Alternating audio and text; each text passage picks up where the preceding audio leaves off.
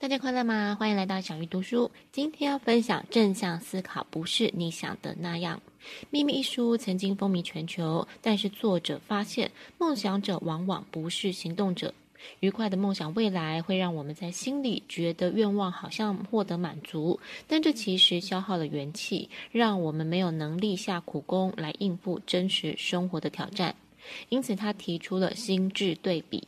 他希望我们可以怀抱梦想，但还是得想象妨碍梦想达成的个人障碍，这样才能得到能量来采取行动，并且在指明打算采取什么行动，并且克服障碍之后，变得更有活力。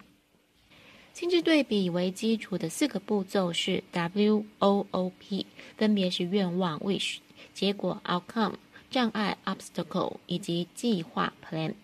作者提出的心智对比跟以前做过的练习不一样，它关系的是自由思想跟意向，不是理性或是努力的思考。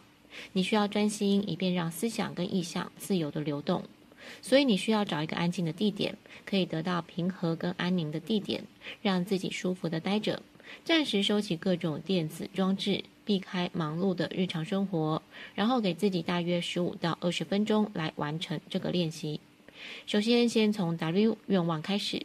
现在放轻松，深呼吸，想出一个你在个人生活或是职业生涯的愿望或是担忧。不论你的愿望是什么，必须有一些难度，而你认为可能在一定的时间内完成，无论是一年、一个月或是一天内。假如你有好几个目标，选出一个最重要的。接下来是第二个步骤，结果。达成你的愿望或是解决担忧，会发生什么最好的情况？设想美好的结果，然后保存在心里，尽可能生动想象相关的事件跟经验。不要犹豫，放手让思想跟意象驰骋。想要闭上眼睛也可以。接着是第三步骤，障碍。在你内心有什么因素阻拦你前进？找出妨碍你达成愿望或是解决问题的关键内在障碍，例如习惯或是先入为主的想法。这个练习的重点是协助我们防止自己去阻挡梦想。这个障碍的性质可能是花太多时间上网，或者是太焦虑。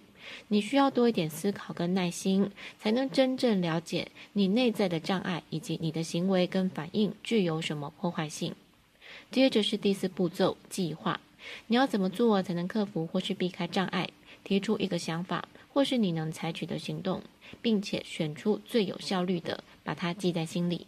接着思考下一次障碍可能出现的时间跟地点，然后对自己说：当某某障碍出现的时候，我会以某某行动来面对。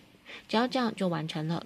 未来你可以在等捷运、等朋友，闭起眼睛操作这四个步骤，或者是每天一早起来、每晚睡觉前都能进行这四个步骤，发展出一套自己的固定仪式。执行心智对比的练习，也可以帮助调整愿望。你可能在练习过程中发现，原本认为有一点难，但可能达成的愿望，其实不可能做到。你就可以摆脱不可能的愿望，把注意力放在有可能达成的愿望。最后，举一个小孩的状况来帮助大家知道如何练习。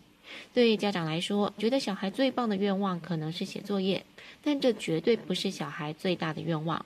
作者曾经问一个小女孩，她最大的愿望是什么？小女孩说是当一个舞蹈家。作者接着问她，最好的结果是什么，以及障碍又是什么？她说是她没有办法完成学业，所以不能当舞蹈家。作者接着问，是什么妨碍完成了学业？小女孩说她的功课不够好。作者继续问，为什么不好？小女孩说因为她的英文跟数学不好。